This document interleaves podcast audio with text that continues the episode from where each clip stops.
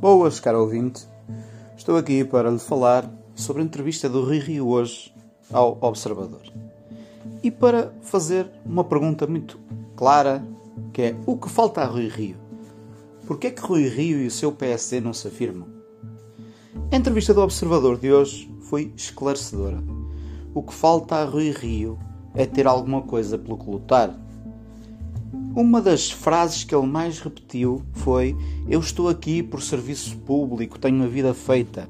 Ora, exatamente, é isso que lhe falta: é não ter a vida feita, é ter que lutar pela vida.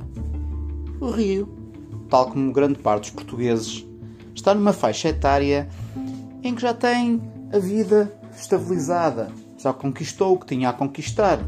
Grande parte deles, muito pouco. Mas conseguiram uma certa estabilidade, aquela dependência do Estado, mas que dá uma ilusão de estabilidade e lá está, como qualquer bom cobarde, medroso, estando ali encostado, se estiver assim já não está muito mal. Ora, mas o o que é que separará isto do nosso atual líder da nação, do António Costa? É uma questão muito simples. É que António Costa tem muito pelo que lutar.